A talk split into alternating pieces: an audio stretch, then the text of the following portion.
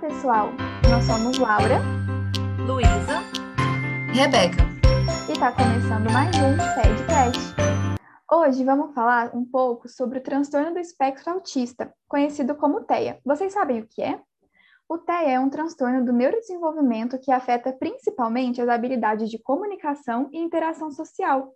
Quem tem esse transtorno costuma apresentar ainda comportamentos e interesses restritos, ou seja, podem gostar muito de determinado assunto e apenas querer interagir quando se trata desse determinado assunto.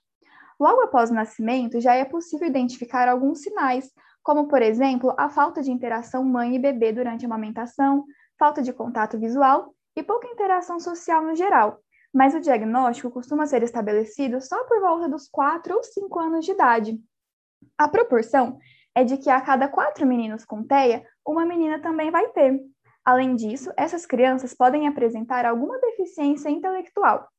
A causa do TEA tem sido associada a fatores genéticos e ambientais, como, por exemplo, idade avançada dos pais, negligência aos cuidados das crianças, exposições a certas substâncias durante o período pré-natal e também a prematuridade e ao baixo peso ao nascer. Existe também uma tríade sintomatológica principal que afeta as, que afeta as áreas de interação social, comunicação e comportamento.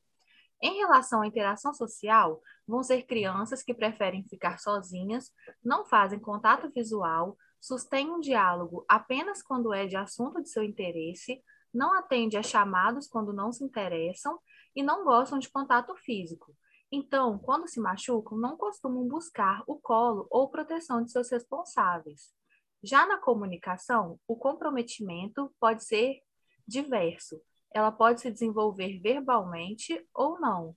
Quando se desenvolve, essas crianças podem se referir a elas mesmas na terceira pessoa e usando sempre um tom interrogativo em sua fala. Quando não se desenvolve, elas tentam se comunicar de outra maneira, mas não há presença de gestos sociais, então elas não reagem a cumprimento de aperto de mão, por exemplo. Em relação ao comportamento, podem ser crianças hiperativas, com comportamentos explosivos, agressivos e ainda apresentam estereotipias e movimentos repetitivos. Essas crianças, quando não há comprometimento cognitivo, podem aprender tudo da mesma forma que as outras crianças, porém, se mostram resistentes a aprender sobre assuntos que não são do seu interesse apresentam ainda afinidade com objetos não funcionais. Então, muitas vezes vão querer brincar com coisas que não têm um objetivo aparente, como, por exemplo, um pedaço de barbante. Crianças com TEA gostam muito de objetos em movimento, como ponteiro de relógio, rodinha de um carrinho, e também sentem a necessidade de seguir rotina, podendo até ficar irritados quando essa rotina é quebrada. Essas crianças podem ainda apresentar alterações sensoriais relacionadas à sensibilidade tátil, gustativa, olfativa, auditiva e visual. Essas alterações podem estar reduzidas ou exacerbadas.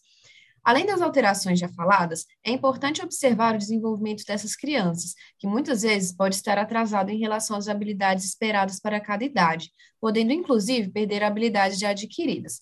Após a avaliação e observação de todos esses aspectos, é que o diagnóstico pode ser feito.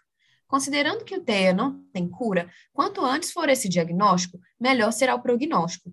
Por meio do tratamento precoce, os prejuízos podem ser reduzidos, podendo obter ganhos significativos no funcionamento cognitivo e adaptativo. O tratamento é feito por uma equipe interdisciplinar e o fisioterapeuta faz parte desse processo. Os principais objetivos do tratamento fisioterapêutico é promover o desenvolvimento motor adequado, melhorar as habilidades funcionais e a integração sensorial, englobando equilíbrio, planejamento motor, coordenação motora, imagem corporal, marcha. E devido à fixação por rotina, é muito importante que o físico esteja atento e faça um planejamento da terapia para deixar a criança o mais confortável possível e mais adepta a participar do processo. Lidar com TEA requer de nós muita empatia. Se você quiser ter um deslumbre desse universo incrível e especial, nós indicamos a vocês a série Atypical e o livro Passarinha, de Catherine Erskine. É isso, pessoal. Até o próximo episódio.